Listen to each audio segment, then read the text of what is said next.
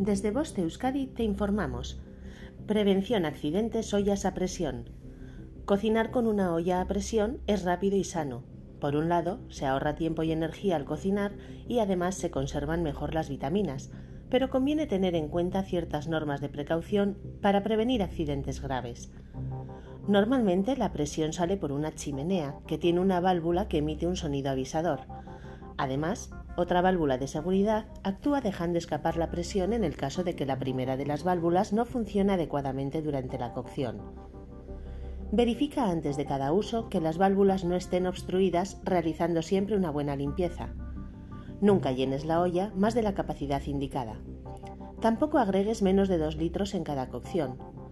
Para cocinar alimentos que se expanden durante la cocción, arroz, legumbres, etc., o que produzcan espuma, garbanzos, lentejas, etc., agrega al alimento solo hasta la mitad del volumen de la olla.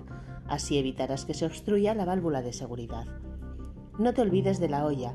Presta atención a la salida de vapor por la válvula giratoria. Siempre verifica que la olla se haya cerrado correctamente antes de ponerla al fuego. Una vez que empezó a liberar vapor por la válvula, no olvides bajar el calor a una temperatura media.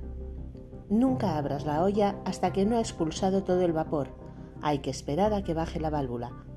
No usar la olla si notamos que hay escapes por las juntas o la tapa no cierra herméticamente. Podría quedarse sin líquido en el interior y quemar su contenido. Algunos fabricantes recomiendan cambiar las gomas de las juntas cada uno o dos años según su uso. No dejar sin vigilancia la olla mientras esté funcionando y el fuego esté encendido. Siempre cumple con estos consejos para evitar accidentes como quemaduras o golpes. Disfruta cocinando con tu familia sin riesgos. Fin de la información. Boste Euskadi, entidad colaboradora del Departamento de Seguridad del Gobierno Vasco.